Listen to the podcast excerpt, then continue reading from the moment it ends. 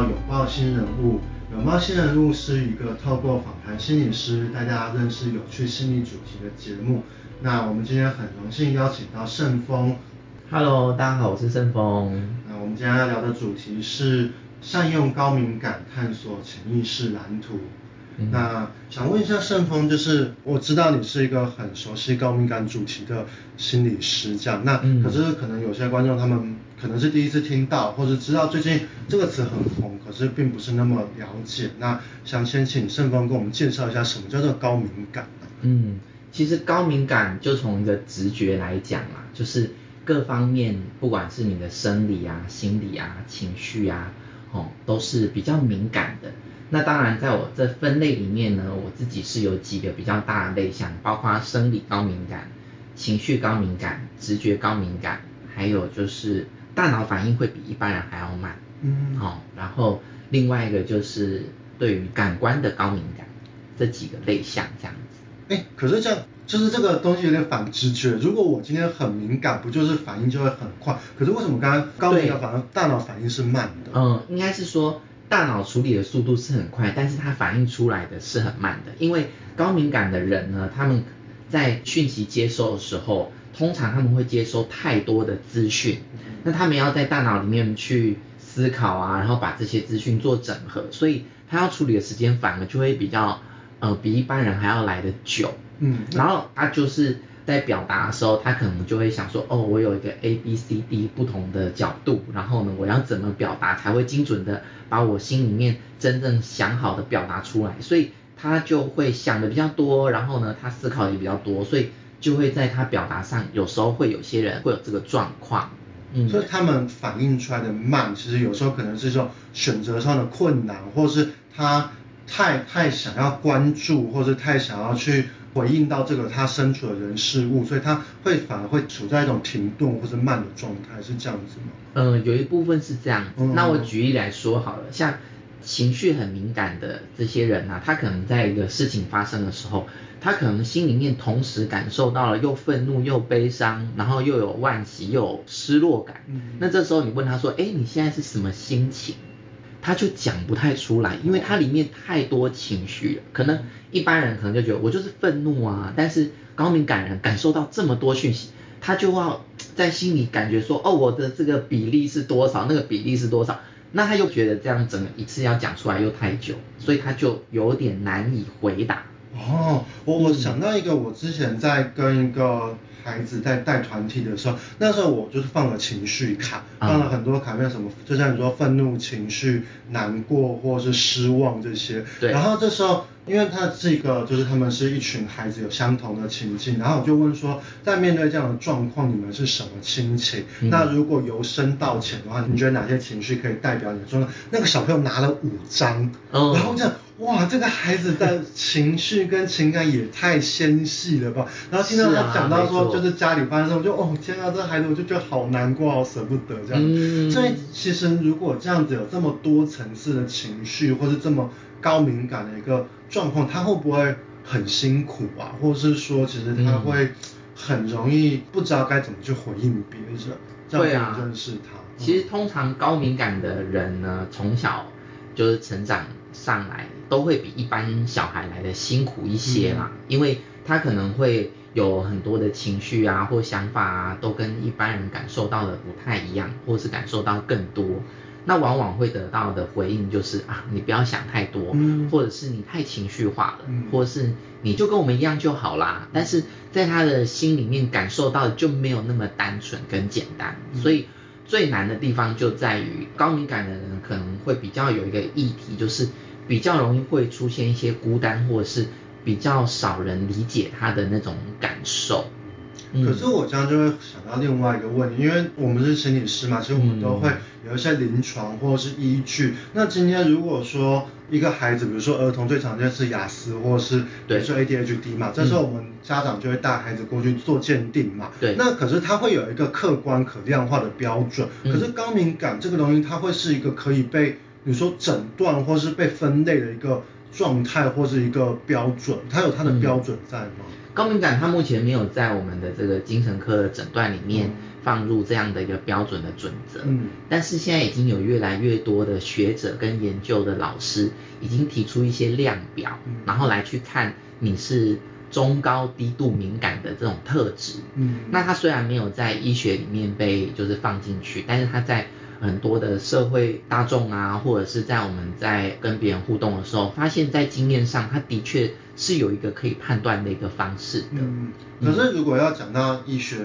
衡鉴的这部分，就是那这样高敏感特质它是病吗？或者它是不是一个跟别人不一样，或者是需要被特别被对待？因为如果说我今天内心是有很多的。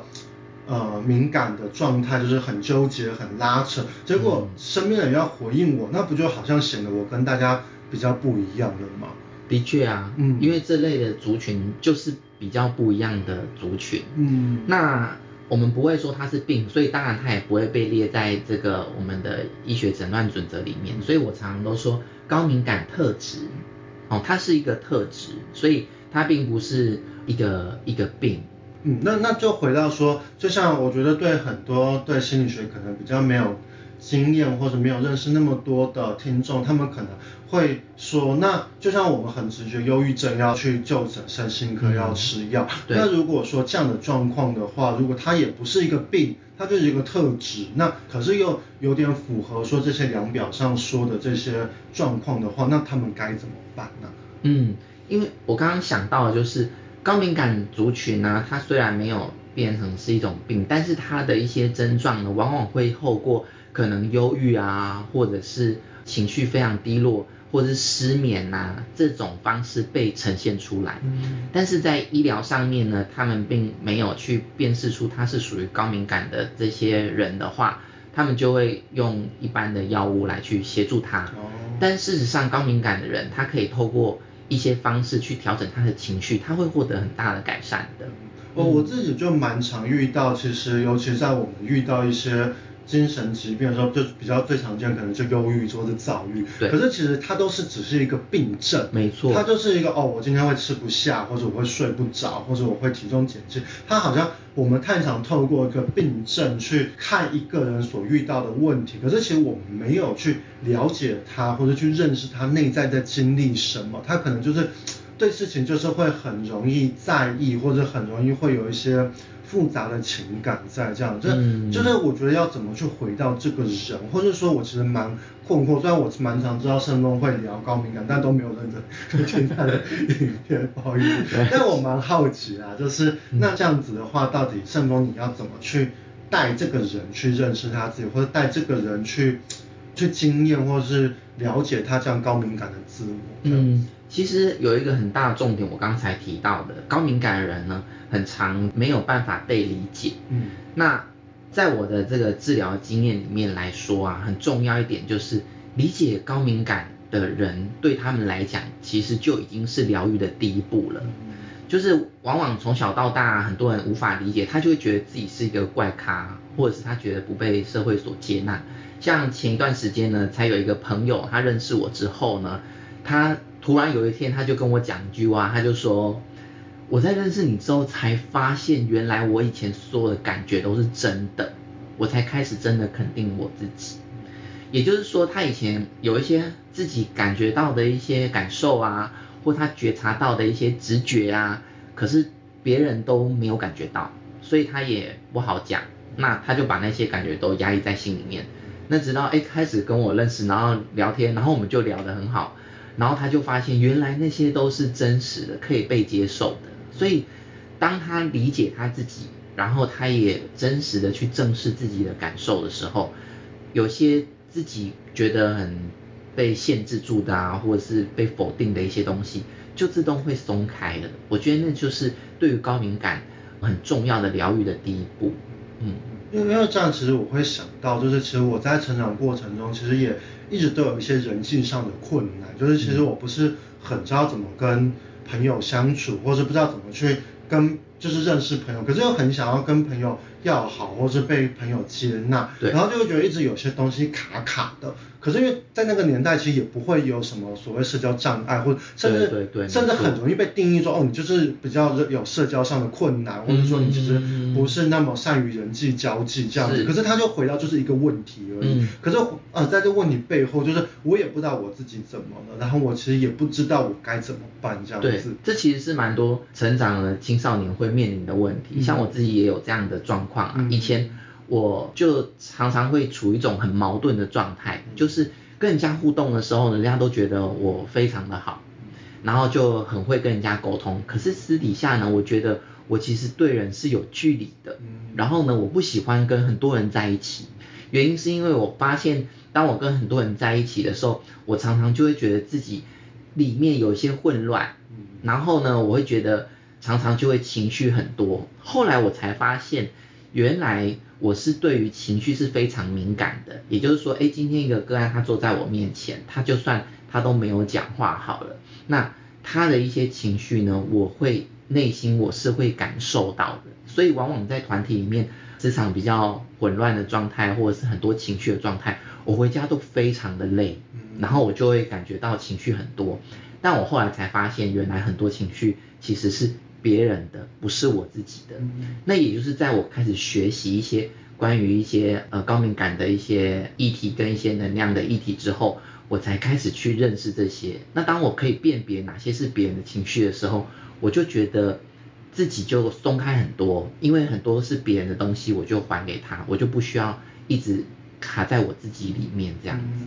嗯，所以这东西如果因为刚才提到说，就是车门会出去有一些 social 的时候，然后我高敏感的人他好像对于社交上的敏感度高的时候，他其实这些能量会，他会承接太多社交上的能量，让他有点过载这样子。那这个东西不知道，就是我觉得最近蛮常听到一个词叫做。社交能量低落，或者今天我的社交能量用完了，可是我们都以为好像是不是说，因为我有这个能量，然后出去就会把它用光，嗯、还是是我自己本身社交能量就比较低，或者是说我不知道，就是我其实想问的是高敏感跟社交能量这东西有没有什么关联之类的？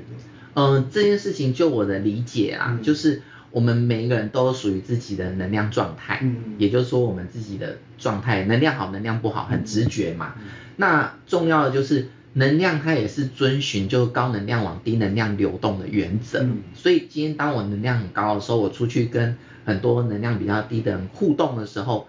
人和人在一起，就算没有讲话，我们的磁场跟频率都一样会有共振。嗯、所以说能量就会慢慢的消耗掉。嗯、哦，所以很重要一点就是这样的人呢，就是特别要去注意自己的注意力，因为。我们的注意力在哪里，能量就在哪里。所以呢，像我自己就每天如果是做这个咨商，面对很多的个案啊，我回家我都要做一些自己去把注意力专注回来，或者是再重新做一些放松的冥想的练习，让我自己可以把能量再收摄回我自己，嗯，帮自己充电这样子。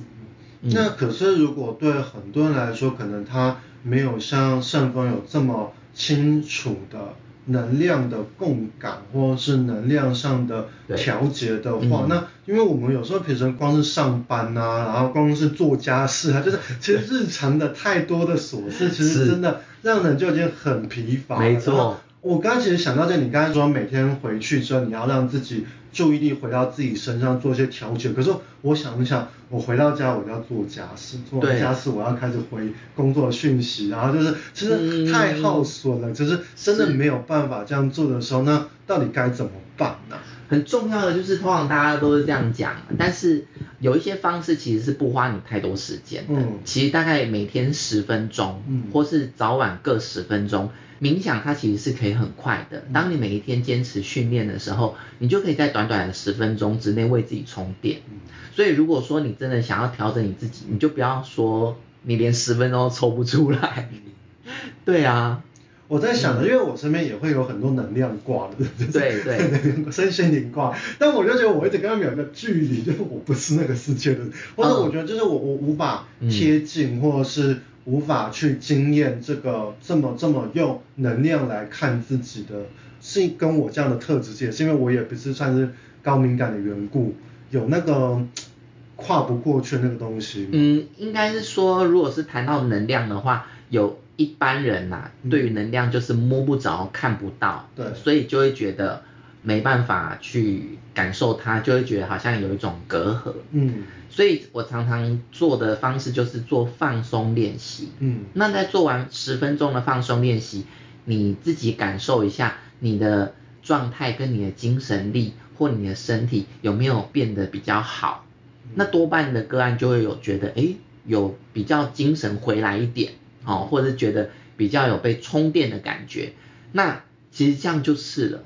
不要去在意说这个是不是能量，哦，这样有为你自己思绪有没有变得比较清晰啊？然后人有没有变得比较有精神啊？感觉有没有比较有动力啊？或是你原本失眠的，是不是能够比较睡得着啊？就用这几个比较一般我们可以谈的指标来去看，其实就可以了，不需要。一定要谈到什么能量感受很好啊，什么之类的。我倒是就是有一段时间状况比较好的时候，我其实在睡前会让自己去呼吸，嗯，对，就是让自己比较深吸深出这样的，就是会有这样状。但是反而最近就是有点耗损，就是最近工作有点 在职业倦怠的时候就开，就反而反正这东西就就所以呢，这东西就是回到高敏感的自我照顾，就拉回主题。对对对对。高敏感自我照顾这件事情，它要是一个。本能或是下意识，可是有时候对我觉得对很多没有这样习惯的人，他们好像会需要做一个提醒，或是要有人来来引导他，嗯、就是比如说可能透过治疗师或心理师来引导他，他怎么去在这中间达到一个不管是自发的还是是连结的，嗯，对，因为其实很重要一点，从小到大我们的教育呢，没有人教我们把注意力放在自己身上，嗯，都是在注意外面的事情。那特别高敏感的人呢，他特别需要学习的就是要常常将注意力放在自己的感受跟觉察上面。那往往高敏感的人呢，他的情绪都会比较强烈，他感受力比较强，所以往往他会可能诶。自己如果没有提早先觉察到这个水位呢，到达两三分的时候，他没有觉察的时候，到十分的时候就直接爆掉了，嗯、或直接以崩溃的方式呈现。嗯、但是如果他可以对于自己的注意力可以在更多的时候，他在他自己的内心情绪的水位大概到达两三分或三四分的时候，他就开始有一个觉察的时候，他就可以赶快用一些小技巧或小方法。让他自己平复回来，嗯，他就不会让自己呈现到最后就是已经耗竭了，嗯，或者是已经崩溃了，然后已经都已经很惨的状态才寻求协助，嗯，这个是我觉得在高敏感的人身上最需要做的第一件事情，先关照你自己的状态，嗯。嗯，那我想一下，应该是说，呃，我觉得对于。可能过去没有接触过高敏感或能量的人，其实他们有时候是无意识的，对，或是其实就是不断的在耗损，然后不断的加班，不断的就是在，然后可能就会用一些以为可以对自己好的方式，比如说可能跟朋友出去玩啊，对对对对或者打电动啊，可是这些东西就是其实这个并没有在。增加我们的内心的能量，是啊，它其实也一样在耗损。我刚刚打完一个晚上，我就说哦，我今天很开心，我不用工作，然后我就打一个晚上电脑，打完之后我觉得我心情还是很差，对，不知何故，对，就是那些那些方法好像真的没有到帮助到我们自己。那到底就是回到说，因为刚刚。我觉得盛峰在讲那个东西，其实就是一个身心症啊，就是、嗯、呃我们在医疗上讲身心症状，你会开始失眠，对开始在注意力下滑之类。嗯、那、嗯、那如果说不是用刚刚所谓的就是身心那回到更生活或者更日常的做法的话，他们会是怎么做呢？或者高敏感的人到底该怎么去让自己不要这么去强烈的消耗自我？嗯对嗯嗯。如果说要非常具体的做法，好了，嗯、就是呢。第一个，你每天可以留十分钟的时间跟自己独处，嗯嗯，然后呢，你可以去关照你自己的身体的感受，就是在这十分钟里面，你身体哪里比较紧绷，然后你试着就告诉自己我放松，嗯，哦，先从身体开始，然后另外一个就是呢，你可以花一些时间呢去跟大自然接触，因为高敏感的人其实是很容易受到情绪啊，或者是。磁场什么的影响的，所以在大自然的这个地方呢，他们的这个磁场是比较舒服的，相信有很多人都会有感觉。比如说，哎，你到了一些宗教场所，你自然进去一个教堂或庙里面，是不是就感觉到好像有股平静的感觉？哦，啊，如果你到夜市啊、菜市啊，是不是就觉得很吵闹？这样，其实一般人都是有感觉的。所以花一点时间让自己跟大自然独处，无形当中就可以为你自己放松下来。那第三个就是你。要找到可以支持你的朋友，就是这个朋友呢，是价值观跟他的脑袋都是比较开放的，所以你讲一些你的事情或表达一些你的感受，他都是可以理解的。那这个对你来说会是一个很好的支持的系统。哦，我觉得先从这几点开始调整啊。对呀、啊，我我不知道大家就是观众们在听到刚刚圣峰提出的这几个策略的时候，大家听的时候有什么感觉？因为其实我刚刚就是在来这，因为我们其实因为器材还有就是 NG 了好几次，然后再加上他就又因为时间有木，然后我们就开始上工。其实我我刚刚其实肌肉是紧绷的，嗯，对，然后再来就是其实我也一直在想说我要。怎么去拉出一些有趣的题材，然后让观众们觉得，哎，这东西很特别。可是其实后来刚才圣峰在讲到说，告诉自己说我可以放松，然后在。在讲到说去庙宇或大自然的时候，其实我就觉得瞬间我就觉得缓和了一点，嗯，然后真的有点想哭，我不知道，因为我最近状态真的没有很好，然后就觉得就是有点有点难过，然后说哎有个朋友可以在这边，然后就如果他可以接纳你，可以理解你的话，我觉得哦对啊，圣风就是在这里，就还不错，因为我们其实之前也蛮常会聊一些工作上的事情，然后说对，就是如果有一个人可以这样稳稳的，然后可以这样子有一些带有一些。我就不用到高能量或低能量，其实就是很纯粹一个平和的、平稳的状态。然后看到他生活，就对我就觉得好像就觉得现在还蛮舒服的这样子。因为是对，而且我觉得我们有时候，我其实因为我自己是一个很问题解决，或者是一个很很积极的人，所以我就刚才在透过我刚才的对话，其实我一直在想说，那呃高敏感人该怎么办？或者高敏感的人遇到环境这样对待他要怎么应应？可是其实。呃，我我们更多时候其实是要让自己可以比较先稳下来，然后或是可以更让自己有一些好的状态的时候，其实问题你才有办法去面对问题。可是太多面对问题带着来，都会问我们说，哎，心理师要分手怎么办？要离婚怎么办？要要自杀怎么办？可是他其实太想要解决问题的时候，其实反而离自己是很远的。没错。对，嗯，嗯应该是，呃，要先回来，先让自己稳定了。那很多事情你自然脑袋会比较清晰，嗯，你会比较知道怎么做。嗯，像我在这个做咨商的时候，我都会太焦虑的个案，我也会带他做放松练习。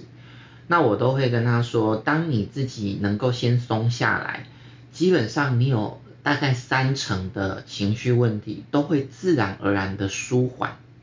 因为你如果在很稳定的状态，你看很多事情，你自然不会那么容易。有这么强烈的情绪的时候，你脑袋是清晰的，你在判断很多事情，就自然而然会有一个更好的方式跟决定，而不会一直在里面搅和搅和这样子。嗯，那我倒会想要再多更了解，因为其实突然就觉得刚才可以这样把自己最近的烦恼跟压力讲，然后就觉得突然跟圣峰靠近很多。但我其实就还蛮想知道，因为其实刚才在访纲前其实有稍微看一下，圣光是念生物科学是吗？还是生命科学？生命科学，然后后来又去走心理，然后后来在这些年又成为一个这样这么舒适跟一个温和有质感的一个 的的素人中的，就是怎么会？对高敏感这个课题这么的有兴趣，或是怎么会走到这个历程，嗯、到现在成为一个可以带高敏感去陪伴高敏感的一个心理师，这样，这、嗯、这条路是怎么走的？因为以前我也是一个情绪非常多，但是又不表达的人，嗯，然后呢，自我很矛盾，然后我看这个世界有很多我看法都跟一般人不一样，但是也没有人可以跟我讨论。另外一点就是我也是一个比较偏内向性的人，所以呢。就内心常常会有很多激烈的一些情绪，但是也无法释放这样。那自己有很多的状况自己不了解，比如说我之前在一开始工作的时候在精神科工作，但是呢，我每天都非常的昏，每天都非常的累，然后我就觉得是不是自己的身体的问题，所以我后来就离开医院到那个学校去工作了一段时间。那后来是一个缘分，就认识了一个自然医疗的诊所。那后来也开始学习一些能量跟身心灵的这些呃学习，才发现原来我自己呢是对于情绪跟能量是比较敏感的。那我才发现，原来我常常的很混乱，或是我很累，其实就是因为我太容易跟别人共振情绪了。那从那时候开始，我开始学习一些稳定自己的方法，包括放松冥想的练习啊，还有一些不同的一些可以稳定自己的一些方式。但那个比较偏感受性的，没办法直接在这边跟大家做分享。那我就发现，我可以稳在我自己里面，但是却可以看别人跟看事情看得很清晰。那我才慢慢的发现说，哦，原来回顾之后才发现，哦，原来我自己是个高敏感呐，这样子。所以，呃，很多关于高敏感的一些状况呢，我就从我自己的生命的过程里面去提取一些 data，我就觉得这个议题对我来讲是可以谈的比较深入，然后表达出来呢，也可以帮助蛮多人的。所以我就开始从这块再做更深入的探索，这样子。因为其实我们很多助人工作者何以会走成现在这个样子，其实很多都是他的生命的堆叠或者生命的累积，不断去让我们往前到这个样子。那我觉得圣峰他就是他很可以经验，或者有些我们很多人其实如果还处在那个经验之中，就像比如说还在因为高敏感的特质或者高敏感的。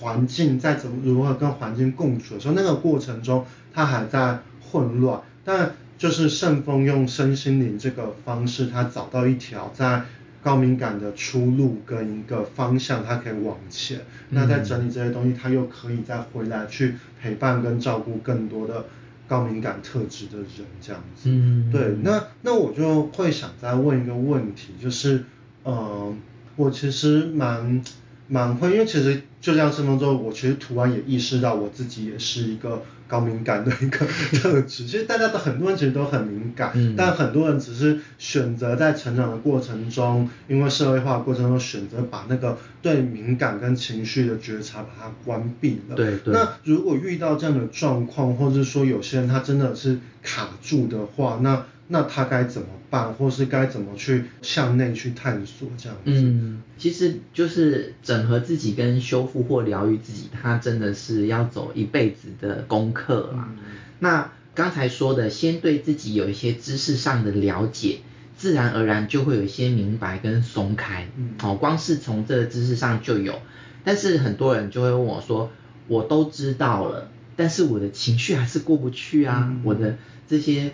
愤怒啊，悲伤还是一直都在啊。那这个部分其实就需要更深的谈到关于潜意识的部分了。因为我们从零到六岁小朋友所经验到的世界，它会像一个海绵一样，把所有经验到的感受跟所有价值观全部都吸收进去，成为我们无意识跟潜意识的养分。所以未来我们在后期的长大之后的人际关系跟互动啊。往往都会是在重复小时候感受到的那些历程，比如说小时候有些父母离异，然后他感觉到被抛弃的，结果他在交男女朋友的时候，往往他都一直被分手，然后一直感觉到被抛弃。那他就说，哎，我知道自己是高敏感，但是要怎么处理？所以很重要的就是我们必须要去真的从根源去处理。那通常比较容易触碰到根源的，就是我们的潜意识。因为我们的潜意识呢，是我们思考平常没有太容易感觉到它，但是呢，它往往会在我们下意识的做一些反射性的选择跟反射性的回路，所以在那个过程，往往就会是，哎，你一直去吸引到会抛弃你的人，嗯，这就很奇怪了，对不对？所以我们必须要在治疗自己的时候，更深的去看说，这样的情绪，它在我过往早期的生命经验里面。有没有一些类似的情境或是状态？那这个部分呢，就要回到过往的那个感受里面去处理。那往往那些感受呢，就是比较是属于潜意识的东西。但这有点深呐、啊。我我觉得应该是说，我不知道听众对于潜意识这个东西的了解到多少，因为像我就是一个离潜意识很远的一个星座，我我很少做梦。如果有念过心理学，就是弗洛伊德讲说进入潜意识有六个途径嘛，就是梦啊、投射啊什么叭叭叭之类的。嗯、就是我个人离这东西有点远，嗯、就是不碰。对，因为我觉得这东西太深了，或者是我觉得、嗯、呃，我们很常会用潘朵拉的盒子来比喻潜意识，好像把东西打开之后，你会经历很强烈或是很大的一个情绪经验之中。嗯、那这时候，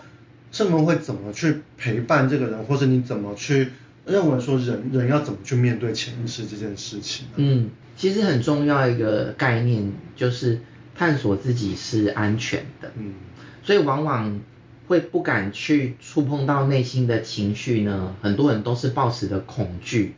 他怕自己就是感受那些情绪之后自己会失控，或者是会发疯或等等的。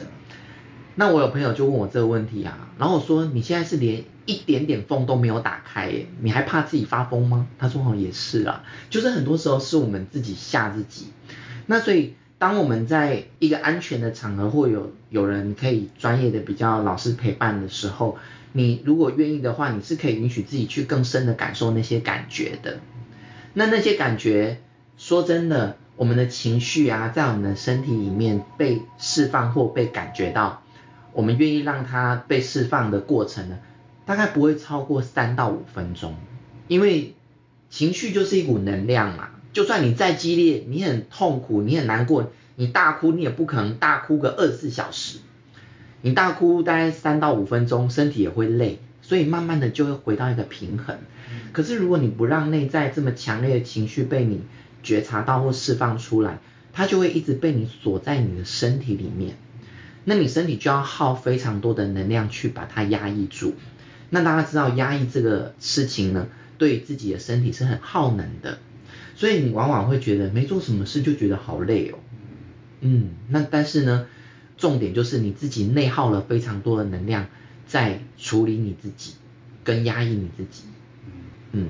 我自己啊，就是最近刚好遇到一些事情，其实一直都没有去好好去面对。可是其实我自己我知道我这段时间其实有点卡，或者有点有点在抵触什么东西，但我不知道大家可不可以想象，或者在听我们今天的对话中，不知道能不能感受到，其实我刚才其实在经历一些东西，就是我不知道陈梦应该感觉到对不对？感觉你若有所思。对，就是刚刚他我在讲的时候，我小时候其实是有一些人际上的障碍的时候，我其实就开始觉得有点有点。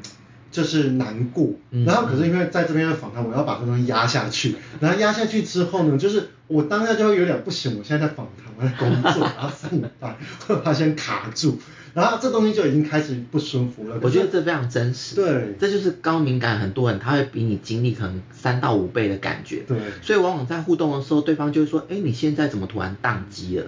但事实上他是突然感受到，或是。内在浮现一些他很强烈的一些感觉，但他不能在这么不适切的场合被呈现的时候，往往会造成对方更多的误会。嗯，对，然后再来就是另外一个，刚刚申峰提到几个，不管是接触大自然，或是去觉察冥想，做灵性的照顾，或者是去找一个可以支持你的一个对象。其实我刚刚在透过他光是以叙说这些做法，甚至透过他的语。掉，透过他的眼神，透过他的姿态，我瞬间我这个人就有松的感觉了。嗯、就是我我不知道能不能有没有办法让荧幕前的或者听众去感受到这个东西，就是一个人作为一个能量的载体，或者他能，其实所谓的潜意识，它未必是真的是那种很撕裂的，或者很挖掘或者深入，它有时候就是一种顺流的，让它慢慢的流动跟舒适，就是其实它就会让你有一些。好的感觉，或者可以有一些比较放松的状态，我觉得这对我来说，今天的谈话是一个蛮不可思议的经历，这样子，蛮、oh. 特别的经历啦。因为我自己真的蛮少去去接触灵性这一块，然后很多时候都用很强烈的认知或者很强烈的叙说或是思考去。面对我，不管是工作或是，然后然后很有趣的就是这样的方式，然后大家有一些情感东西，我还是可以回应，就是是一个很特别，对我自己的问题，嗯嗯嗯。对，但但就是我觉得回到今天的对话，我觉得这东西是一个蛮特别的经历，这样子，嗯，对。现在有有一个名词啊，就是越来越多学者提出来，就是心脑合一，嗯。就是我们的脑袋呢，它其实就是帮助我们思考，然后帮助我们设定目标，然后执行去做。但是心呢，它是感受还有那个动力的来源。那很多时候呢，我们脑袋跟心是打架的，就明明知道我应该要努力奋斗啊，但是心就觉得好累哦。但是有研究指出呢，心的磁场啊是脑子的五千倍，所以如果你一直不断告诉自己我要积极奋斗啊，然后一直用力用力，然后被人家拒绝了一下，你心突然散发出一个意念，就是我是一个不被在意的人，这时候你之前讲的那很多次的那个。呃，我要努力奋斗，那些全部都被抵消掉了。就是重点是心，它就是一个我们的很充满动能的来源。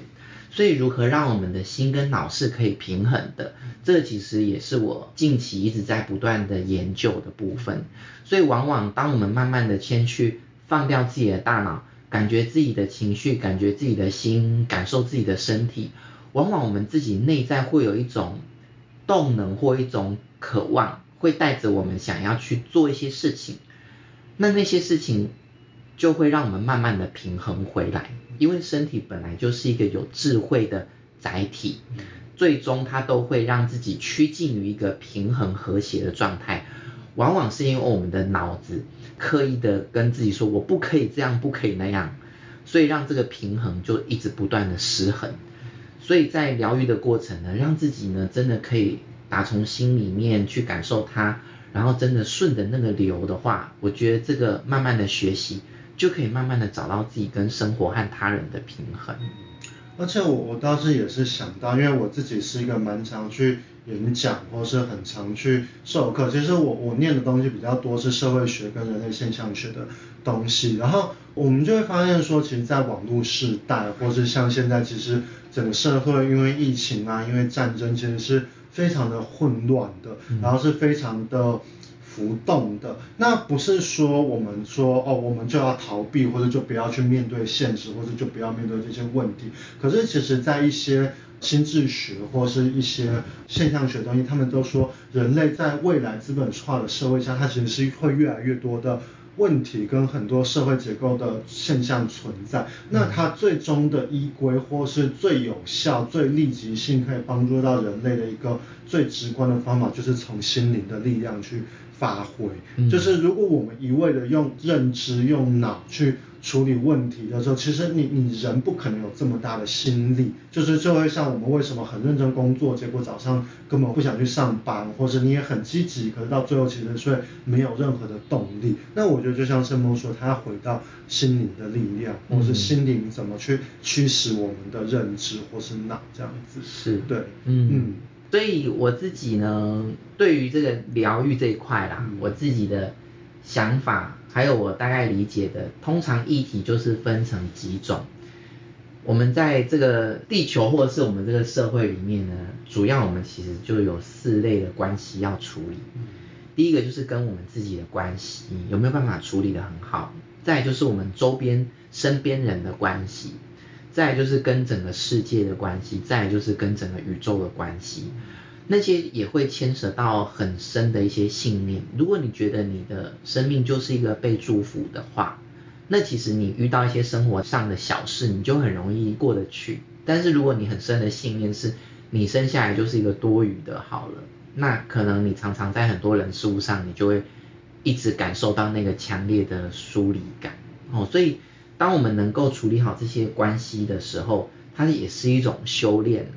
哦，那我觉得大家可以平常啊，就是可以去多多看一些呃心理成长的书籍啊，哦都会有帮助，或者是多到自然的时候，你可以把注意力呢，真的是放在自然跟你的连结上面，而不是一直不断的拍美照啊，或者是哦美照一样要拍哈、哦，或者是呢玩耍一样要玩，滑手机也要，但是呢重点是我们也花一点注意力在我们跟自然的连接上。那些都会有助于去松开我们自己，或者是让我们自己达到一个身心的平衡。那当然也有人有一些过去的从小到大卡的比较深的一些创伤啊，或者一些印记的话，如果身边是没有人能够听你讲的话，也真的是可以找一些专业的心理师来协助你这样子。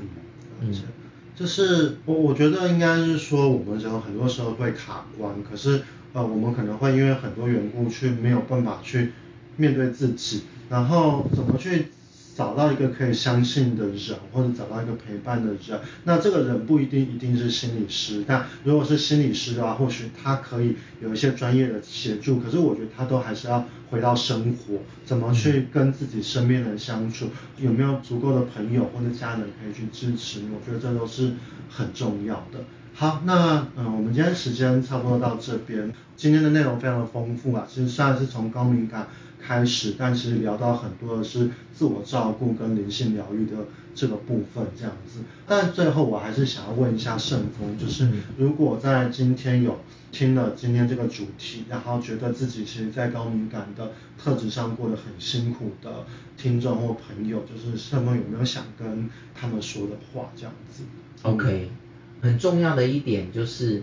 敏感从来不是一个最大的问题。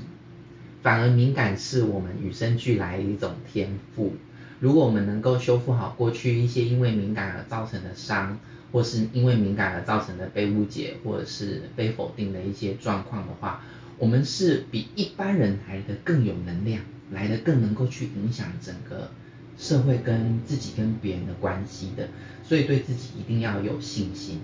那我在这个拥抱心理咨商所呢，有时候会做一些关于情绪或高敏感的直播，在自己的林胜峰临床心理师的粉丝页我也会做，那大家也可以持续关注这两个粉丝页，那之后会有一些直播的课程，我觉得大家先从透过对自己的了解开始，那我们的生活就会越来越平衡回来了。嗯，好，那我们有报新人物今天关于高敏感特质的这个。节目就差不多到这边。那如果任何关于高敏感的疑问，或是有什么想要对盛峰想要有更多认识了解的话，都欢迎在留言区让我们知道。好，那我们今天就到这边结束，谢谢盛峰，谢谢各位听众朋友，那我们下次见喽，拜拜。拜拜。